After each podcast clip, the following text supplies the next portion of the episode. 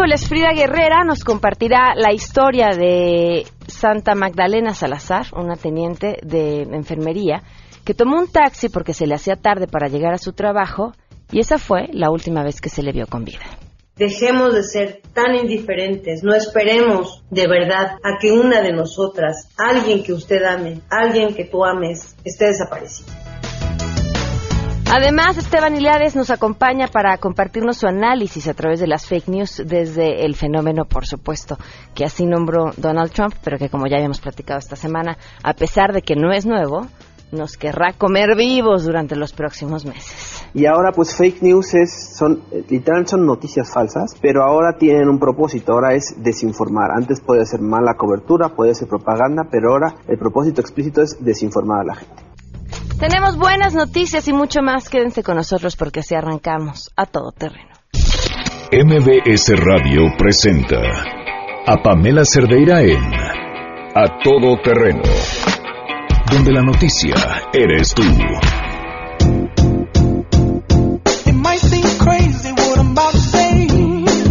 ¿Qué actitud?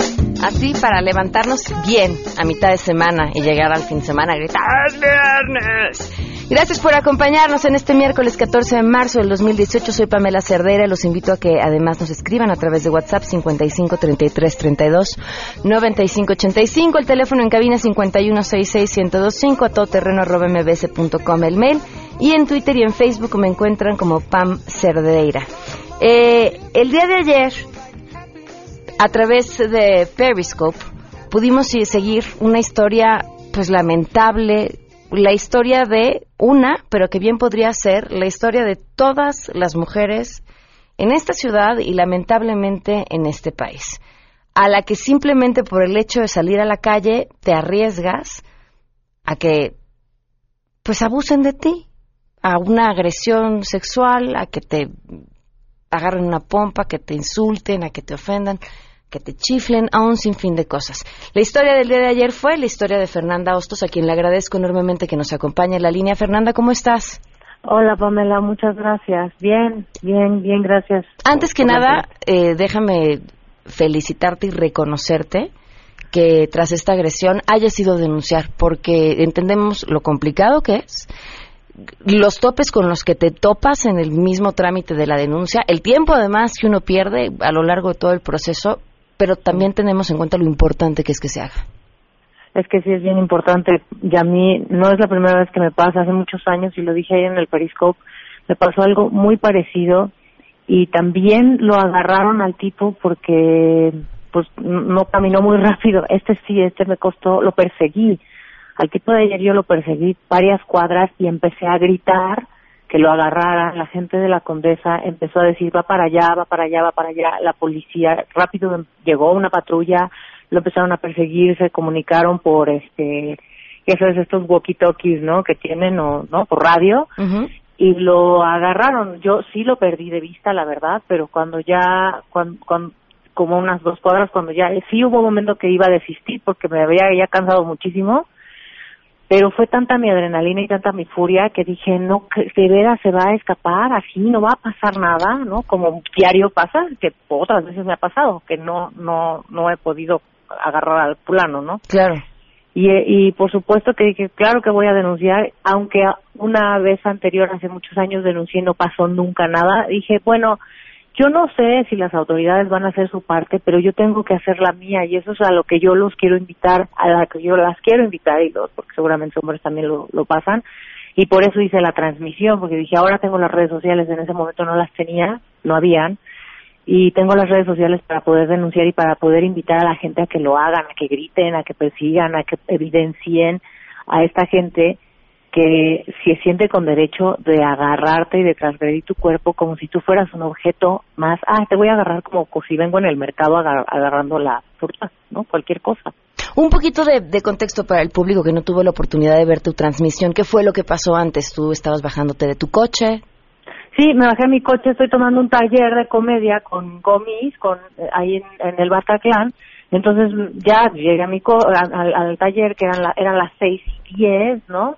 Me bajé a mi coche, pagué el parquímetro, con luz de día, me bajé, caminé por la banqueta y de frente nada más viene otra persona, pues como vienen muchas personas en la calle, y así como tal estira las manos y me agarra este los los senos, ¿no? Sobre todo el eh, eh, eh en particular el, el izquierdo que me me aplastó y, me, me, duele, ¿no? Con mm. mucha violencia, brinco, o sea, inmediatamente reacciono, grito y este y, y, esta persona se echa a correr y dije no, no, no, no, no, o sea, no, no, mi furia fue, o sea, no, no, no hubo un pensamiento, sino, no, lo voy a alcanzar, o sea, lo voy a alcanzar y que a lo mejor no es, no sé si es un pensamiento muy inteligente o no, porque podría haber venido armado y tuve la suerte de que no, pero no, no, es que ya no me da la, la, la, no, no me da mi, mi, mi, mi, mi paz interior para que la, para que la gente haga eso y se quede así, como así.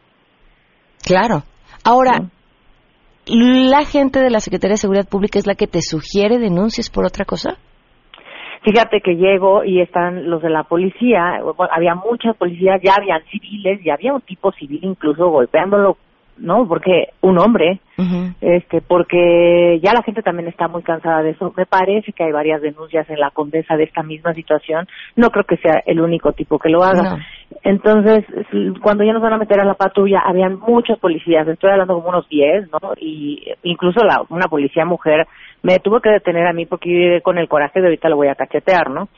Y me preguntan, lo primero que me preguntan es, ¿le robó? Y les dije, no, ojalá me hubiera robado, ¿no? Me agarró los senos y este me dijeron, y entonces la misma cosa que tuve hace que 15 años que me pasó, dijo, híjole señorita, es que si no le robó no va a pasar nada, hombre. Eso fue lo que me dijeron. O sea, ¿cómo? Entonces, otra vez mi cartera vale más que mi cuerpo o mi iPhone o mi o lo que sea que yo traiga, mi mochila, lo que Ah, pensamos que le había robado su mochila. Esos fueron algunos, no todos, ¿no? Un par de policías que estaban ahí, llegando al ministerio. Y dije, no, pues no me importa, o sea, si van a hacer su trabajo o no, yo voy a hacer el mío, como ciudadana lo tengo que hacer. Y llegué al Ministerio Público y en el Ministerio Público no, no, ya no me dijeron eso. La atención fue bastante buena, si se tardan, este, pero me trataron bien. Sí, un abogado que me asesoró me dijo, esto puede, o sea, va a salir ¿no? Libre ahorita y va a pasar su proceso por fuera porque no es considerado un delito grave. Eso fue lo que me dijo un abogado. Y dije, híjole, wow, esto es este... Pero como si te hubiera robado tampoco. Sí, no. entonces, bueno, eh, eso es lo que pasa, o sea, por eso lo, la gente lo sigue haciendo, por eso muchos hombres lo siguen haciendo, porque no saben que no les va a pasar nada, que mañana van a salir, pasado mañana, no va a haber ningún problema y entonces esto escala porque ahorita a lo mejor este bueno me agarran los senos pero mañana este me jalan me meten en un coche me violan y me matan no y a lo mejor tampoco pasa nada. Pues tenemos a las muertas de Juárez que nadie sabe nadie supo no sabemos dónde están ni qué pasó ni qué sucedió. ¿en qué parte va tu proceso? Pues apenas ayer levanté la denuncia eh, y, y, bueno, pues a, yo voy a darle todo el seguimiento a ver qué es lo que sucede. De verdad ya lo que lo que las autoridades decidan, o sea, quedó como querella, no como de oficio. También me dijo un abogado que podía ofrecerme una reparación de daño, es decir, dinero, esta persona con, con que yo le otorgue el perdón.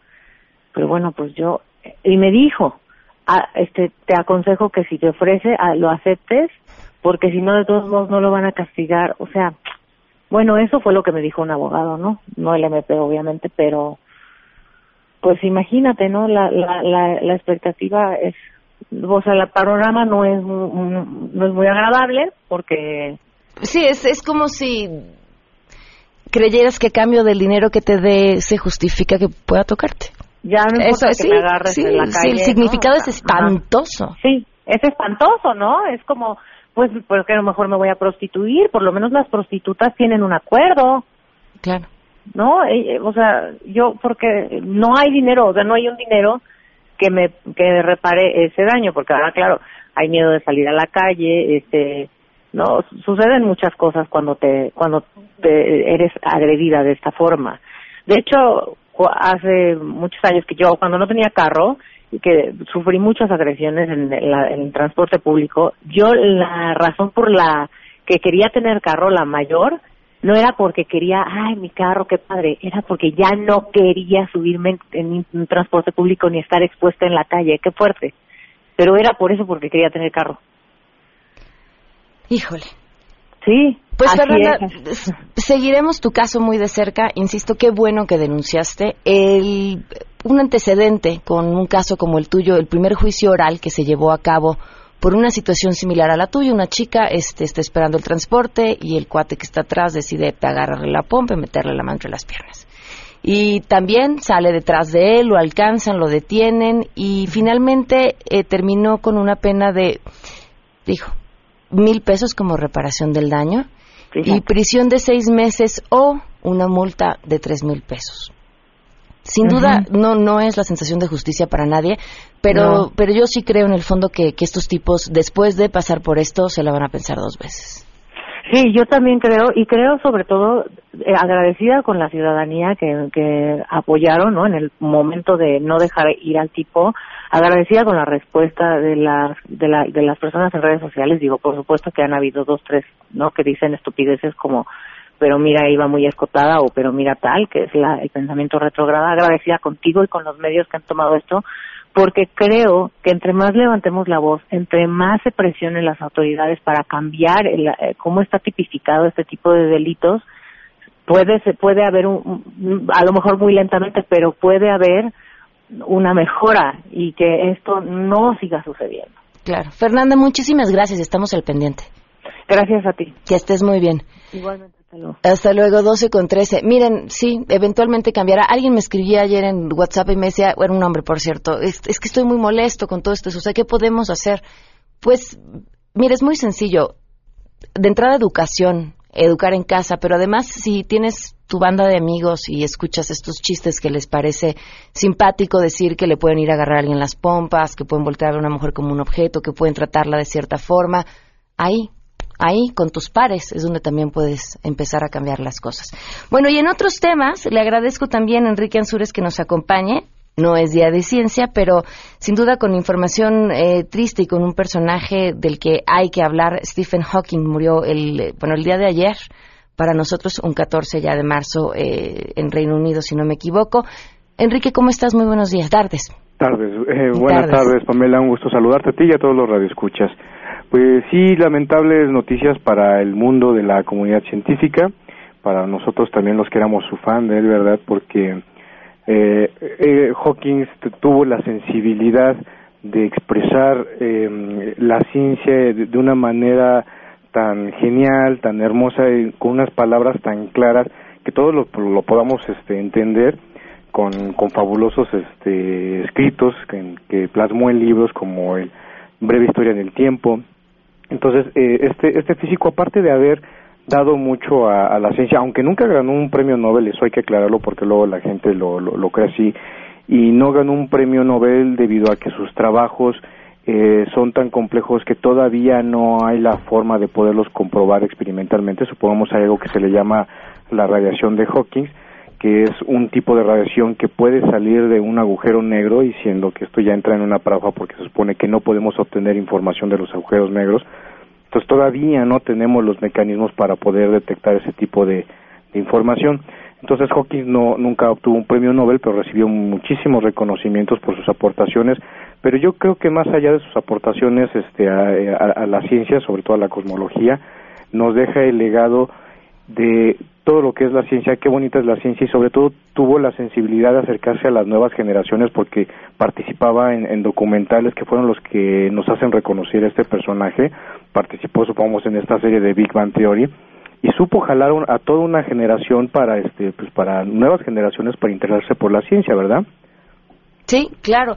Oye, otro de los temas eh, eh, interesantísimos, eh, parte de su vida, como de muy joven le diagnostican esclerosis lateral amiotrófica. Justo. Y, y supera todas las expectativas, porque es, es una es una enfermedad terrible, es una enfermedad que a través de las neuronas que van dejando de funcionar, pues vas perdiendo ciertas funciones, ¿no? Y que, claro, todo el mundo lo ubica con este aparato que le auxiliaba para poderse comunicar, con la silla de ruedas, pero estamos hablando de, cuando decimos todas las funciones, es todas, es gente que después tiene dificultades para respirar, que vaya, va perdiendo todas ellas. Y este hombre pues superó los dos, cinco años de vida que le dan a alguien después de un diagnóstico como este. Sí, llegó hasta los 76, pero tú, tú acabas de dar un punto muy interesante porque nosotros nos podemos guiar justamente con, con, estos personajes públicos y te dice de que pues, no hay pretexto, o sea, sí se puede uno superar y esta, esta persona que logró hacer todo lo que quiso en la, en la, en la vida y siendo que tenía este tipo de, de, problema él supongamos este, ya él veía su muerte muy cerca pero no sabía cuándo y decía no le tengo miedo a la muerte pero yo no tengo prisa en morir. Tengo tantas cosas eh, que quiero hacer antes imagínate ya él ya lo ya lo vivía y trataba justamente de disfrutar todo lo que le podía dar la vida. Pues vaya que deja un gran legado. Exactamente pero tengo una sorpresita para todos los radioescuchas. Las personas que estén interesadas en conocer más a esta persona y qué hizo, y sobre todo estos libros este, que, publicó que son fascinantes, que logró convertir todo este lenguaje complicado que vemos nosotros en, ciencias y sobre todo en la física, pues te tengo tres libros de Stephen Hawking para tus radioescuchas. El título se llama El universo en una cáscara de nuez. Imagínate qué bonito. Oye, muy bien, pues que llamen al 5166125 y les damos eh, los libros. Muchísimas gracias, no, Enrique. y ahí en mi Twitter les voy a dejar más información sobre arroba Enrique Ansures. Ahí les estoy dejando más información sobre Stephen Hawking. Muchísimas gracias. Te lo agradezco mucho, Pamela. Vamos con las buenas.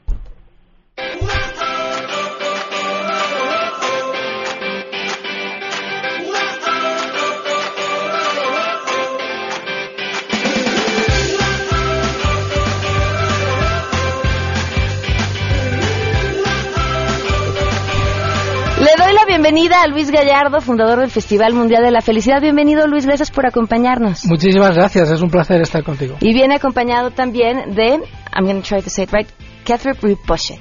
That's okay? Yes. Yes. Welcome. Gracias por estar con nosotros, bienvenido. Thank you so much. ¿Qué es el Festival de la Felicidad y cuándo se va a llevar a cabo? Pues mira, se lleva a cabo este fin de semana. Empezamos en San Miguel de Allende el viernes con un gran meditatón en la plaza en la que estamos invitando a todo el mundo a entender la meditación como una de esas herramientas que nos ayuda a estar más equilibrados y encontrarnos a nosotros mismos. El festival es la primera vez que lo celebramos en México y eh, estamos plantando una semilla para que esto vaya creciendo año tras año en una ciudad simbólica como es San Miguel, corazón de México. Y, básicamente lo que es el festival es, eh, traemos más de 60 expertos de todo el mundo en el que vamos a ahondar en las raíces del bienestar y la felicidad como nuevo paradigma de desarrollo humano. Al final eh, puede sonar muy rimbombante, pero en realidad lo que está demostrado científicamente es que la gente que es más feliz innova más, crea más, claro. tiene mejor vida, en el sentido que es eh, puede compartir más. Y nuevamente nos equivocamos, es decir, vamos a trabajar muy duro porque así voy a conseguir ser más feliz, voy a tener más dinero para ser más feliz. Pero justo la ciencia lo que demuestra es lo contrario, eres feliz y a partir de ahí consigues sociedades más pacíficas, menos corrupción, menos, eh, menos inseguridad, menos violencia. Y ese es el, esa es la raíz de este movimiento, cómo conseguimos que la felicidad y el bienestar sea la base. ¿Qué es lo que Kedrup va a hacer en el festival? What is it that you're going to be doing? Um, I just uh, wanted to come here. I, I just wanted to say that uh, I just came here to share something what I learned about and then what I have practiced so far now and then something about the happiness, the concept of happiness, what is meant by happiness and what is, how do we gain happiness and what do we have to do for that. I just came here to share something about. Quiere venir a, a, compartir justamente información sobre la felicidad, qué es la felicidad y cómo compartir la felicidad. Could you say, could you, could you tell us what happiness is? Happiness I know it's they should go to the festival, but just a little bit. Yeah, happiness is the purpose of our life. Actually, you know, we, we what we do, whatever we do, whatever we plan for, from the day that uh, the morning, the mo- the moment that we wake up from the bed until the the moment that we go for the bed, whatever you do. No matter like how high job you do, I mean, whatever you do, I mean, even including eating and drinking itself, it is a purpose to serve happiness. Actually, so happiness is something what is it that the feelings that you feel you are filled with your you, you you have a concept i mean like happiness or something let, let me say something like very briefly happiness is something when you feel very present of everywhere whatever you do, your presence there. So this is something happiness. Eh, la felicidad como un propósito de vida y la felicidad como algo que tiene que estar presente en todas las cosas que estés haciendo, si estés comiendo, lo que sea que estés haciendo, estar, estar presente es la felicidad. Can we always be happy all the time? ¿Podemos Yeah. ser felices todo el tiempo? Um, happiness actually, if I really say, can we always be happy? I think if you, it's up to us. It's up to our motivation. If you have a proper motivation, you can always be happy no matter what. You can always be happy. You just need right motivation for that. Ok, dice, depende de nosotros y si tienes la motivación adecuada, puedes estar feliz eh, todo el tiempo. Bueno, pues encontrar esta motivación adecuada en el Festival de San Miguel de Allende eh, es, un, es un buen punto de partida. ¿En dónde pueden encontrar más informaciones? Pues la información la tiene la página web, Ujú. es happinessfest.world, Ok. como mundo. Ahí tienen toda la información. Estamos empezando, estamos plantando la semilla y la verdad que necesitamos apoyo a nivel de todo el mundo. Está bien, más que bienvenido. La felicidad no es, no es un monopolio, hay que expandirla. y lo que es muy importante en este caso es aprender de los maestros, pero por otro lado, el, el- el evento que hemos organizado ha estado basa- está todo basado en, la- en la- en el aprendizaje a través de la experiencia. Entonces no, no viene gente que vaya a hablar de teorías, viene gente que va a hablar de lo que ha experimentado, porque al final cuando hablamos de corazón a corazón, el impacto en el aprendizaje es mucho mayor. Es mucho mayor. Todo el objetivo es aprender a ser. Y si al final, como dice Kerus Rinpoche, la felicidad es un propósito de vida, encontremos ese propósito dentro de nosotros. Claro, y me encanta aquello que dice, no solamente es encontrar la felicidad, sino compartir la felicidad. Muchísimas gracias por habernos acompañado y mucho éxito en el festival. Muchísimas gracias, es un placer estar aquí. Thank you. Thank you so much. Thanks for being Thank us- you. with us. Thank you Thanks so for being happy. Thank you so much. Vamos a una pausa y volvemos. Si te perdiste el programa A Todo Terreno con Pamela Cerdeira, lo puedes escuchar descargando nuestro podcast en www.noticiasmbs.com. Pamela Cerdeira regresa con más en A Todo Terreno, donde la noticia eres tú. Marca el 5166125. Feminicidio en México. No las dejes invisibles. A Todo Terreno. Para sacar la voz, despegar tan lejos como un águila veloz. Respirar un futuro esplendor, cobra más sentido si lo creamos los dos. Liberarse de todo el pudor, tomar de las riendas, no rendirse al opresor. El día de hoy arrancábamos el programa platicando con Fernanda Hostos y decía hoy un sujeto, bueno ayer, un sujeto eh, le agarra el busto, la lastima, sale corriendo y no pasa nada. Y entonces el día de mañana me matan y tampoco pasa nada, me violan y tampoco pasa nada. Y la verdad es que si contestáramos con total honestidad, le diríamos, Fernando, tienes razón, no pasa nada. Hace seis meses con 14 días asesi- asesinaron a Victoria Pamela Salas. Hace seis meses con 14 días que quien lo hizo sigue gozando de plena libertad, porque hay una procuraduría que dice está trabajando. Lleva seis meses con 14 días. ¿Cuánto tiempo más? Frida Guerrera, gracias por acompañarnos. ¿Cómo estás? Muy buenas tardes. Hola, Pam, muy, muy buenas tardes. Y sí, he estado escuchando desde que iniciaste lamentable lo que sucedió el día de ayer y ese es el mensaje, lo que hemos platicado tanto. Eh, puedes asesinar, puedes violar, puedes tocar, puedes torturar, puedes destazar a una mujer en este país y no pasa nada. Eh, ¿Cuánto tiempo tiene que pasar? Magdalena Jardón Flores era una enfermera eh, que trabajaba en el Hospital General 25 de Vins y ella fue asesinada el 2 de septiembre del 2013.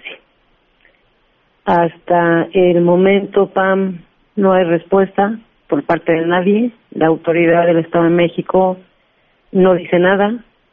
Eh, no hay sospechosos, no hay absolutamente nada en torno a este caso que les pueda decir. Ahora estas hijas son dos hijas adultas que están buscando justicia por su mamá.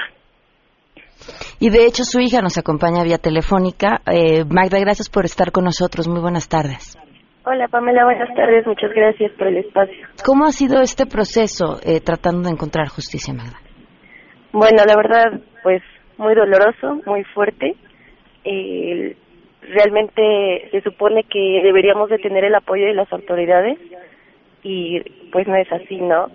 Eh, llevamos va para cinco años, este año se hacen cinco años del feminicidio de mi madre y hasta la fecha no hay sospechosos, no tenemos nada. La carpeta realmente se la han estado pasando del Estado de México al Distrito Federal porque me imagino me, que el cuerpo de mi madre lo encontraron en el Estado de México, pero nosotros vivíamos del lado del Distrito Federal. Entonces, aquí las autoridades solamente la carpeta se la pasan de un lado a otro diciendo a quién le toca investigar y ninguno de los dos hace absolutamente nada. Mm, y tantos años después, ya qué tanto queda por investigar, o sea, qué tanto podrían trabajar. Exactamente. Digo, desde un principio no se hicieron bien las cosas. Eh, el proceso también ha sido muy doloroso para mis hermanos y para mí. Hay otra chiquita eh, pues que a cada rato nos pregunta por mamá y pues no sabes realmente qué, qué contestarle, ¿no? ¿Cómo inició esta historia, Magda? ¿Perdón? ¿Cómo inició esta historia? Eh, pues fue un día común y corriente, fue un lunes 2 de septiembre. Eh, mi mamá salía a trabajar en la mañana, entraba las, entre 7 y 7 y media de la mañana al hospital. Eh, sale, realmente aquí quien la vio por última vez fue mi papá. ¿Por qué? Mi mamá sale en la mañana, mi papá le dice que la acompañe a tomar el taxi porque se le había hecho un poco tarde para ir al hospital. Sale con mi... Bueno, más bien mi papá le dice que la acompaña. Por algo mi papá se quedó adentro de la casa, mi mamá salió antes de él. Dice mi papá que cuando sale a ver si mi mamá ya había tomado el taxi, ya no la vio, ya no había nadie en la calle. Eh, eh, después, mm, una jefe, una compañera de mi mamá, se estuvo comunicando al celular de mi mamá que dejó en la casa. Y se estuvo comunicando, preguntando por ella, pues ahí fue cuando empezaron las dudas, ¿no? Dijimos, o sea, ¿cómo pudo haber sido así si mi mamá se fue desde la mañana hasta abajo? Ella dice que no, que no la ha visto, y es cuando empieza la búsqueda.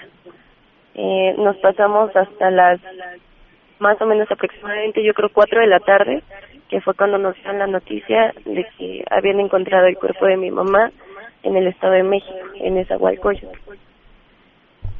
¿Y entonces? Pues fue exactamente todo. O sea, no saben quién fue, no tienen sospechoso, no, no nada, nada cámaras, testigos, nada? Las cámaras realmente las pidieron más o menos como un año y medio, dos años después. Lo que nos dijeron fue que obviamente las borran como a los tres meses. Entonces, pues sí, no se iba a tener absolutamente nada. Que sí hay cámaras cerca del lugar donde dejaron a mi mamá, pero pues no las pidieron. ¿Y ahora qué están esperando, Magda?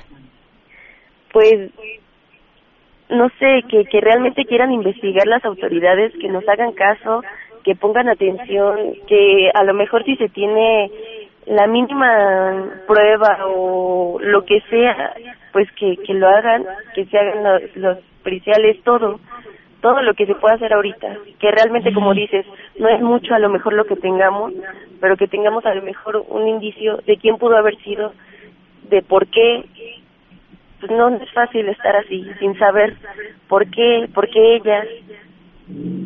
Frida, ¿algo que agregar a esta historia?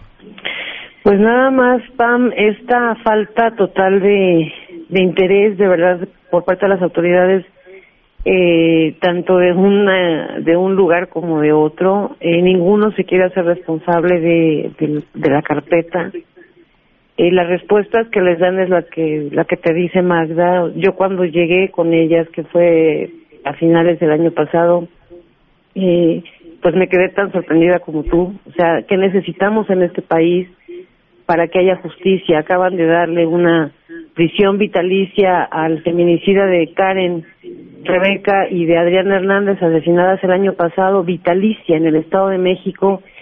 ¿Y, y qué necesitamos entonces? Tener eh, contactos, eh, tener un apellido que suene para que entonces haya genere miedo ser hija o mamá de alguien importante para para acceder a la justicia. Esas son esos son los cuestionamientos y y pues seguimos, estamos obviamente cerca de ellas, de, de que las autoridades de uno u otro eh, entidad den respuesta y seguimos en esta pues en esta vigilancia, en este acompañamiento de que así sea. Oye, Frida, nada más para terminar, quería preguntarte, estuviste en la Internacional de la Mujer en el Senado, ¿cómo te fue?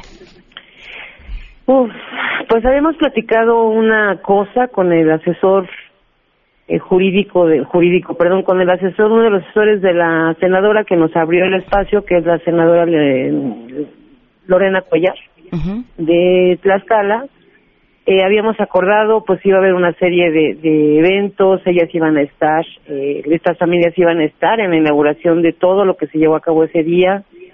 Al final no fue así, eh, fue una nos intentaron dar una visita guiada cuando pues vi yo esto, la verdad me pareció un insulto para el dolor. Y dan muchas víctimas, familias que venían de Nuevo León, de Oaxaca, de Guanajuato, de Veracruz, del Estado de México. Y finalmente solamente fue el evento donde solo estuvo una senadora, que fue la senadora que nos invitó. La Comisión de Equidad y Género no estuvo presente, fue un, un evento que, que prácticamente las víctimas, entre ellas mismas, estuvieron escuchando. Muy pocos medios nos habían prometido difusión durante una semana y pues no fue así. Eh, y lamentablemente fue pues fue un evento triste, desolado, lleno, muy grande, una sala enorme, pero una sala vacía, solamente acompañada de las mismas familias que hicieron suyo ese ese lugar fue del auditorio Octavio Paz y, y pues lamentablemente no no hubo quien hiciera más eco. La senadora fue empática. Ella nos pues unió a estas voces porque ella fue su madre fue víctima de feminicidio en el 2002 eh, se sumó a esta larga lista de mujeres que no han encontrado justicia y como con todas Pam terminé pues abrazándola igual eh, pero por este tema, por el tema de no, de no justicia, ella se comprometió a abrir un espacio con la Comisión de Equidad y Género para que estas mismas familias sean nuevamente escuchadas por ellos. Pues estaremos al pendiente, Frida. Muchísimas gracias. Nada más algo más. El día 18 de marzo se cumple un año, bueno, se conmemora el primer año del feminicidio de Calcetitas Rojas de Lupita y estamos invitando a quien quiera acompañar. Eh, se va a instalar una cruz de madera en frente del Palacio de Nezahualcóyotl a las 12 del día, eh, pues para en esta intención de no de que no se olvide para la prensa internacional la niña el rostro de la niña fue el rostro del feminicidio en México que para nosotros sigue siendo y sigue siendo el rostro de la de la vergüenza. Ojalá y pues quien se sume nos pueda acompañar eh, y yo sé que hace eco porque justamente hace ocho días, eh, después de que nos escucharon, una chica se sumó también a estas familias de, desaparecidas y de feminicidios, gracias a, la difusión que nos diste. Este domingo 18 entonces. Es el domingo 18, Pa. Ok, muchísimas gracias, Frida. Hasta luego, Pa, muchas gracias. Que estés muy bien. Vamos a una pausa y volvemos. Pamela Cerdeira es a todo terreno. Síguenos en Twitter, arroba Pam Cerdeira. Regresamos. Estamos de regreso. Síguenos en Twitter, arroba Pam Cerdeira, todo terreno, donde la noticia eres tú. Continuamos. Porque hay nueve maneras de ver el mundo. Llegó la hora de conocerte con el Enneagrama a todo terreno. Andrea Vargas y Adelaida Harrison están con nosotros. Bienvenidas. ¿Cómo están? Hola Pamela, muy bien, gracias. Vamos a hablar el día de hoy de la personalidad 7 del Enneagrama, que es una herramienta de desarrollo personal, muy útil por cierto, y ¿Quién es la 7? Ok, te vamos a hablar primero de la personalidad más divertida, carismática, optimista, espontánea, cálida y sumamente seductora de todo el enneagrama, ¿eh? Eres 7, ¿verdad? No, me, encantaría ser 7. Te lo juro que es como mi, personalidad favorita, sin embargo tiene sus bronquitas. Le gusta enfocarse hacia lo positivo de la vida, probar y vivir nuevas experiencias, emociones como viajar, iniciar nuevos proyectos, innovar, conocer gente interesante y disfrutar al máximo el momento. Es inquieta, curiosa y dispersa. Y tiene un pequeño problema. Esta persona es mental, pero le huye a la, al sufrimiento, le huye a todo lo doloroso, a lo monótono, a las dificultades. Ahí es cuando se te escapa como jabón y se te va. Entonces empieza muy bien, termina muy mal. Adelaida te va a platicar de un 7 que no estés tan sano y yo de uno muy sano. A ver. Bueno, eh, elegimos y cada quien decida si es promedio o tóxico, porque ya no nos queremos meter en líos aquí. A Fox. Vicente Fox es un gran ejemplo de un 7 que nos hizo visionario. calificación alguna, todo el mundo entiende si es el sano o el no sano. Sí, exacto. ¿Qué hizo? El 7 te vende ideas es buenísimo para vender proyectos, para entusiasmarte, y yo creo que Fox lo hizo con el país. Y eso está padrísimo. El problema que luego el 7 tiene es para cumplir, porque como no les gusta entrar en la parte dolorosa, les cuesta trabajo el día a día, les cuesta trabajo la rutina. Entonces, en cuanto llegan y logran algo, empiezan a planear lo que sigue y a divertirse, se van de viaje. De hecho, recuerden que es el presidente que dijo, yo no voy a estar en mi oficina, eso es muy aburrido, hay que viajar eso es muy 7, entonces creemos que es un gran ejemplo de un 7 promedio o tóxico, como cada quien quiera ¿qué, ¿Cuál es el punto débil del 7 o qué lo La gula, tóxico? Que quiere hacer muchas cosas y le cuesta mucho trabajo comprometerse a lo que se tiene que hacer todos los días, a la rutina, le cuesta trabajo el día a día, porque siempre está en el futuro planeando cosas buenas. Dicen que la mejor combinación es tener un 7 que proponga y alguien atrás un 3 o un 1 que cierre y haga todo lo que no hizo el 7. Ok. Bueno, este siete que se le conoce como el optimista, el aventurero, el sano, para, para nuestro gusto es Richard Branson. Has oído, ¿no? Este inglés multimillonario que nació en los años 50. Él empieza, un estudiante que, este, que era malísimo, se sale de la escuela y empieza a vender discos en la cajuela de su coche. Y esos discos eran copias, pero les llama Virgin, porque dice que están casi vírgenes, que están este nuevecitos, están una nada más una apuesta y los vendía. Entonces de ahí viene la idea de su compañía que es Virgin uh, eh, Virgin, Group. Y Virgin Airlines.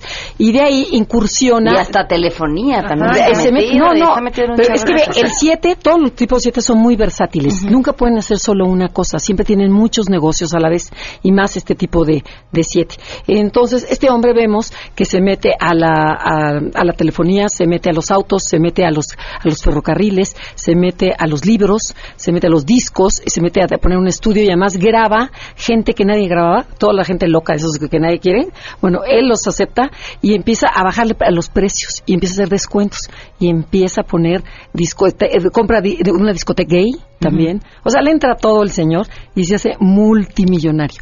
Y este, y este hombre para mí se me hace muy sano porque él dice que todas las empresas tienen que tener una parte lúdica, o sea, una parte de felicidad en donde dice, por ejemplo, mis aviones, eh, porque son los de Virgin Airways, yo he tenido el, privilegio nomás de volar una sola vez ahí, este, ¿cómo son? Este, son de colores, o sea, por dentro eh, tiene rosa con azul, con, o sea, entras como una fiesta, entras, lo primero que ves es un bar cuando entras al avión.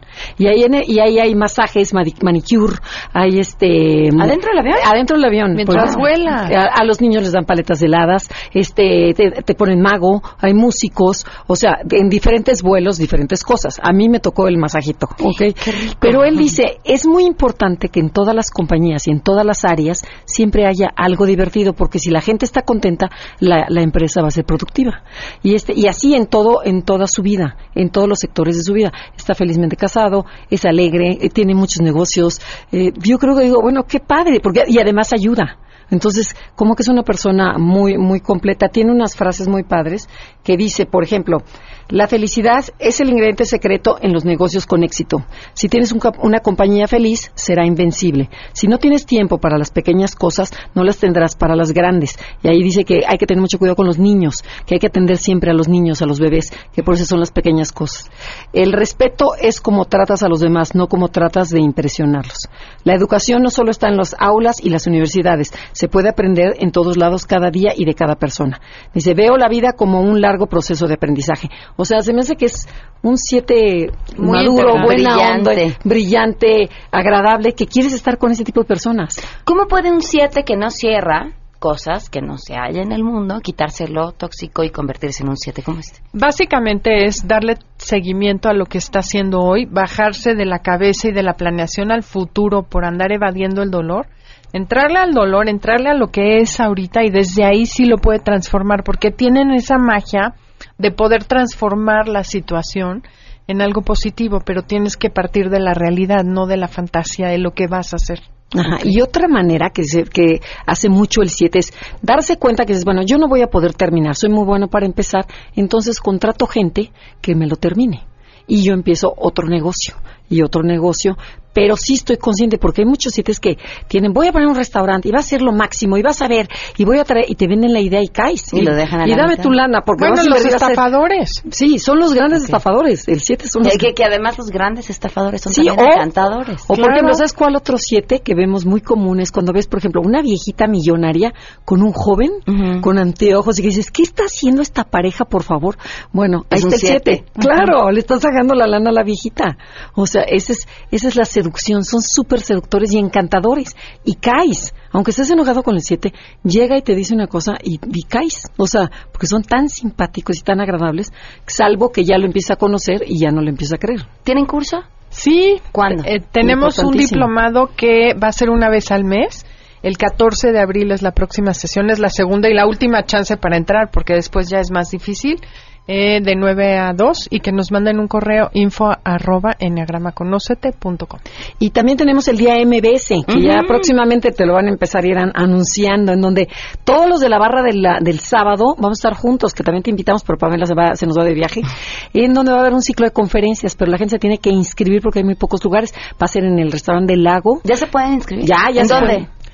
Es día mbs arroba mbs.com. Pues sí, y- pero inscríbanse ya, porque... Son muy poquitos lugares, estoy hablando Sí, de 150, Para las conferencias 120. que va a haber, sí, son muy poquitos Va a lugares. estar Tania Karam, Gaby Vargas, nosotros, eh, Concha León Portilla y eh, Horacio Villalobos. Villalobos. Y además va a estar grabándose los programas, o bueno, transmitiendo en vivo desde ahí y van a poder ver la cabina y cómo se hacen los programas. Oye, qué bien, va a estar muy bien. Sí, yo creo que va a estar divertido y padre, en agradecimiento a, todo- a todos los A todo. Y síganlas en Twitter y en Facebook, Enneagrama Conócete y Conócete MBS. Así es. Muchísimas gracias. Gracias, Pam. Pami. Vamos a una pausa y volvemos. Si te perdiste el programa A Todo Terreno con Pamela Cerdeira, lo puedes escuchar descargando nuestro podcast en www.noticiasmbs.com. Pamela Cerdeira regresa con más en A Todo Terreno, donde la noticia eres tú. Marca el 5166125. Nos acompaña hoy Esteban Illad, es periodista y además autor de un libro que pues viene muy al caso en estos momentos y es lectura obligada para todos, Fake News. Gracias por estar con nosotros, bienvenido. Pamela, muchas gracias, ¿cómo estás? Muy bien, me te decía fuera al aire y lo repito al aire, me gusta mucho tu libro porque porque da un contexto eh, muy amplio sobre una historia que no es nueva. Las noticias falsas nos han acompañado a lo largo de la historia de la humanidad. Sí, las noticias falsas siempre han estado ahí. Napoleón las usaba, los romanos las usaban, o sea, tenemos mucho tiempo con eso. La única diferencia es que ahora tenemos redes sociales, entonces tenemos mucha más información que antes, o sea, tenemos muchos más medios para acercarnos, pero también muchos más medios de desinformación, ¿no? Entonces, por eso es importante hablar de noticias falsas en este momento, porque es mucho más difícil saber qué es cierto y qué es falso en esta época. Ahora, ¿crees que existe una responsabilidad por parte de el lector y aquel que comparte a través de redes sociales, WhatsApp y demás esta información que le está dando? O sea, que Hay- sí. interés Sí, hay, hay responsabilidad doble. Por un lado están los medios de comunicación tradicionales, que tenemos que hacer nuestro trabajo y verificar, porque ya muchos hemos caído, bueno, los medios han caído en compartir noticias falsas por no checar, pero también está la responsabilidad ciudadana. Nosotros tenemos que ser eh, más prudentes a la hora de leer, a la hora de compartir, sobre todo porque ahora eh, la información nos llega de inmediato, ¿no? Abrimos nuestro teléfono, nuestro Facebook, nuestro Twitter y ahí tenemos notas, notas, notas, notas, y todas sin ninguna jerarquía, es decir, como me puede llegar un meme, me puede llegar una nota súper importante, y entonces yo ya no sé qué es más importante una cosa que la otra, ¿no? Ya no me detengo yo a leer la nota, a ver, esto es cierto o no es cierto, y muchas veces si concuerda con lo que yo ya pienso, la comparto, ¿no? Entonces, ¿qué pasa? Estamos compartiendo muchas noticias falsas sin realmente verificar si son ciertas. Esteban, ¿qué nos espera? Nos espera, bueno, ahorita en el proceso electoral ya estamos viendo muchos sitios que están imitando a sitios tradicionales de noticias, nos esperan muchas notas falsas, pero también nos espera sobre todo cosas a través, esto es lo que me parece más importante, a través de servicios de, men- de mensajería, como tipo el WhatsApp, por ejemplo, que ahí circulan muchas más cadenas, ya no solo de noticias políticas, sino por ejemplo de temblores que puedan suceder, cosa que sabemos no se puede predecir.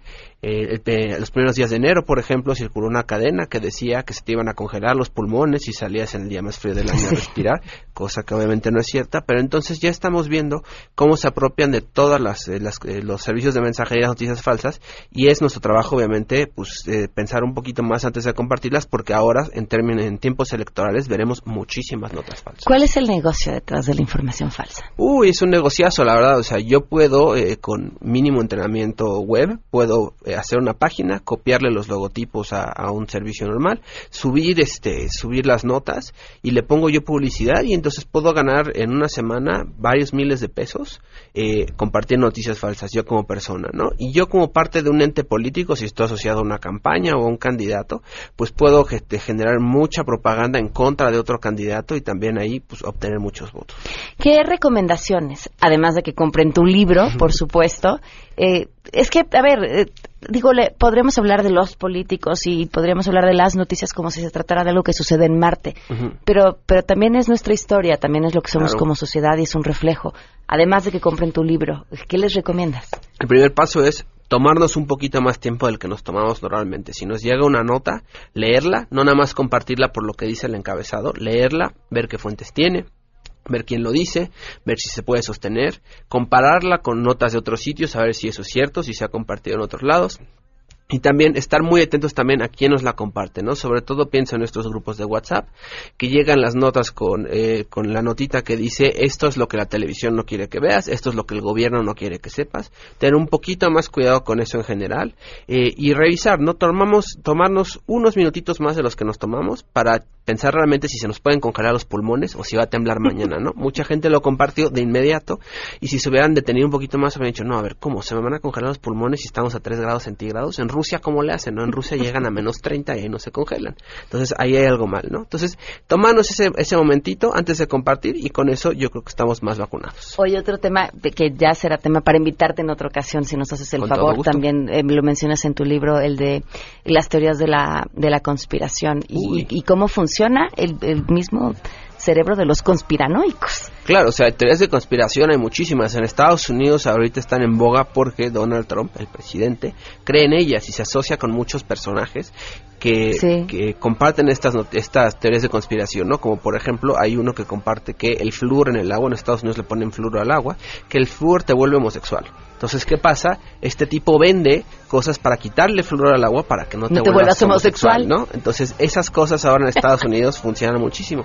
Aquí en México también vemos teorías de conspiración, muchas, mucha gente que la comparte, pero por fortuna no tenemos a nadie cercano al presidente todavía que le pueda dar esas teorías para que el presidente las difunda a través de sus redes. Esteban, muchísimas gracias por habernos acompañado. Compren el libro de Esteban y ya de es fake news. Vale, vale muchísimo la pena leerlo. Muchas gracias. Gracias a ti, Pamela. Se quedan en mesa para todos.